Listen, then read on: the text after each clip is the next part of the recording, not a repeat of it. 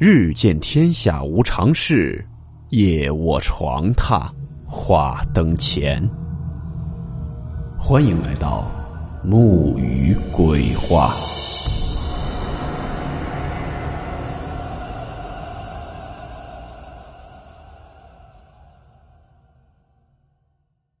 Hello，大家好，我是木鱼。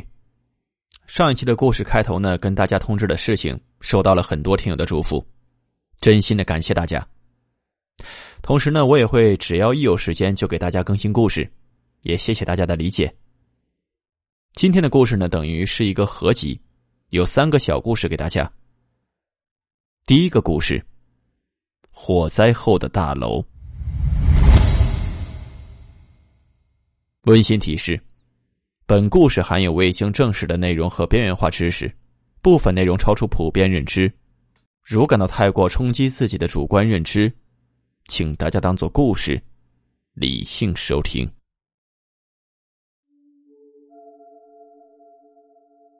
这第一件事呢，是发生在上海的一起火灾灵异事件。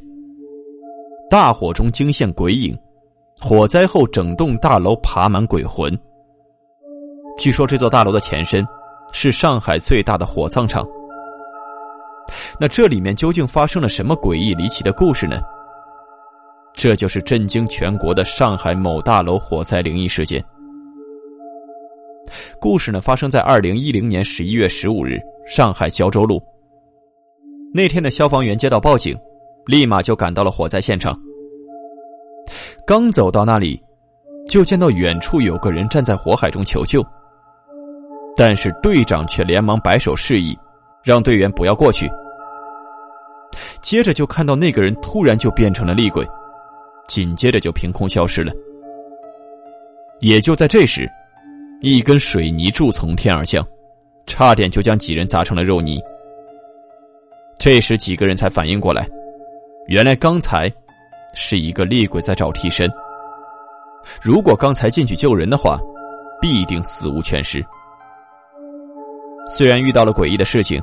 但是消防员还是要分秒必争的与死神抢生命。紧接着，他们在废墟中又发现了一个受伤的女学生。这女学生呢，不断向消防员发出求救。消防员小刚见状，立马就背起了女孩。但是队长却露出了惊恐的表情。小刚想到刚才遇到的诡异事情，就忍不住的回头看了一眼，就见那个女孩。正在露出一种诡异的表情，但小刚此时救人心急，只能硬着头皮背着他。这时呢，另一名队员就听到了电梯里面有求救声，里面有人在喊：“救命！我们有三个人被困在这里了。”消防员搬开了门口的水泥柱，又用液压钳撬开了电梯门。在电梯门被打开的瞬间，所有人都露出了惊恐的表情。因为在电梯里面的人，明显早已经死了。那刚才发出求救声音的人又是谁呢？队员们没有多想，就急忙跑向了大门口。这个时候，突然小刚后背的女孩挣脱了下来，阴森森的低着头，一言不发。这小刚心里就泛起了嘀咕：难道这个女孩真的是鬼？这时，队长说话了。回去吧，别跟出来了。既然队长这么说，那么这个女孩肯定不是人。突然，那女孩就冲向了门口，而队长却泪流满面的看着小刚。此时的小刚一脸疑惑。这时他才猛地想起，原来那根柱子砸下来的时候，他并没有躲过去。救人心切的他，自认为自己还活着。已经死掉的小刚依然跟着队长们继续救人。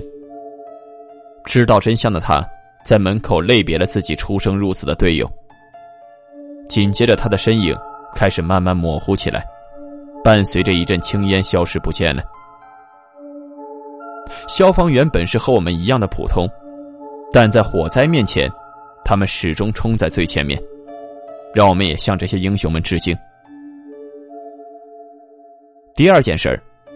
这是发生在温州某中学的一起诡异事件。全班四十八人郊游，无一生还。头七这天，班主任却邀请摄影师给全班拍合影。这里面又究竟发生了什么诡异离奇的故事呢？这就是震惊全国的温州某中学诡异事件。故事呢，发生在一九九二年。这天呢，王浩接到了一个电话，说是要去给温州某个中学的一个班级拍毕业照。对方只告诉了他地址，随后就匆忙挂断了电话。挂断电话的王浩就感觉有些诡异，因为电话那头他还能隐约的听到很清晰的奇怪的水声。到了拍毕业照这天，王浩来到了学校，他向两个同学打听三年级四班怎么走，但这两个同学听到三年级四班的时候，却露出了惊恐的表情，这让王浩一脸疑惑。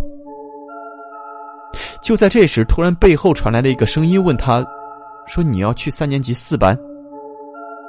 接着那人就又说，三年级四班的同学们，早在三个月前就溺亡了，班主任和学生全部无一幸免。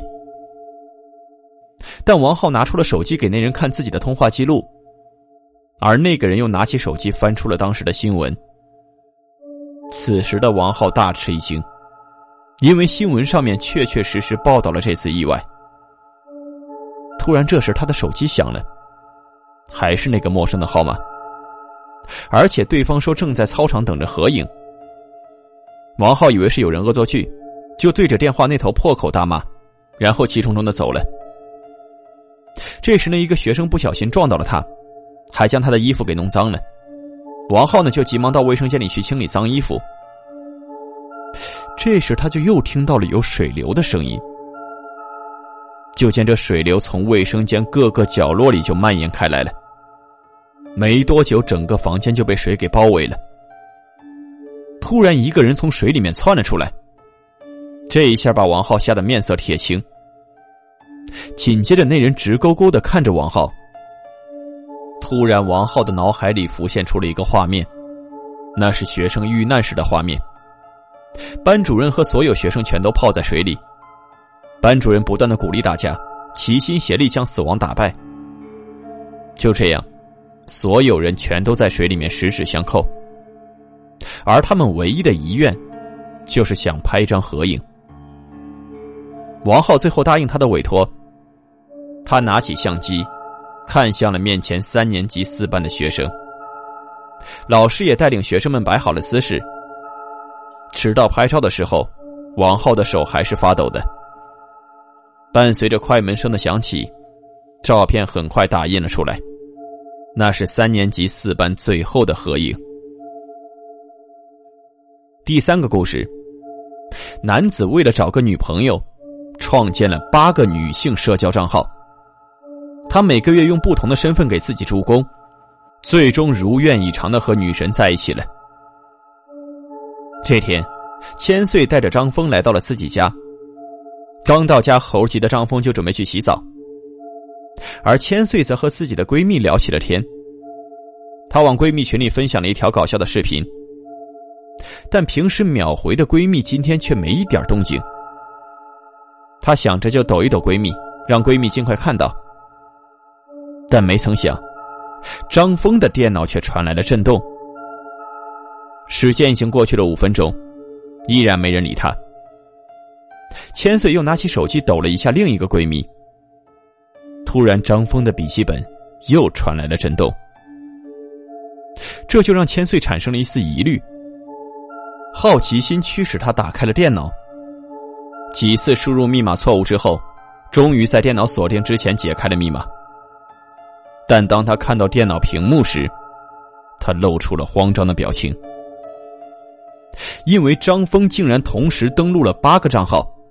而且对方竟然全都是自己最好的闺蜜。电脑前正是她和闺蜜的聊天记录。那一刻，千岁大脑一片空白。自己在网络上认识了两年多的闺蜜，竟然都是同一个男人假扮的，而这个男人现在竟然成了自己的男朋友。两年前，他加入了一个爱宠小窝窝的群，而且在里面认识了五湖四海的好姐妹。在闺蜜的牵线下，她认识了张峰。两个人感情迅速升温，没多久就处了对象。这时呢，张峰已经洗漱完毕，千岁立马合上电脑，他在沙发上坐立不安。而此时，张峰打开了电脑，伴随着一阵键盘敲击的声音，闺蜜们的消息也随之而来。这一刻，千岁感觉自己的人生观都崩塌了。他找了个借口想赶快离开张峰。忽然，张峰堵在了门口，随后又将千岁按在了墙上。他本以为这次可以玩的久一点，但没想到这么快就被发现了。原来这张峰是一个精神变态。他从五年前就开始建群捉弄别人，他喜欢饰演多重人格，更喜欢将人骗得团团转的感觉。两年前他又建了更多的账号，从那儿开始，他便进入了千岁的生活。他一开始呢只是想恶作剧，后来发现自己深深的喜欢上了眼前的女人。但千岁不吃这一套，他一脚踢到了张峰的命门。紧接着逃出了房间。当他逃出房间后，手机还在不断传来消息声，那是群里的各个闺蜜发来的消息，而这些闺蜜，全都是自己的变态男友。千岁将手机狠狠的甩出，一下摔倒在了地上。与此同时，他遇到了一个路人，急忙向路人求救。但等路人赶到的时候，张峰早已消失的不见踪影。几天后的一个咖啡馆，一个女孩收到了一条消息，原来是有人邀请她进一个美食群。就这样，这女孩进入了群聊，而她也被群里的人哄得喜笑颜开。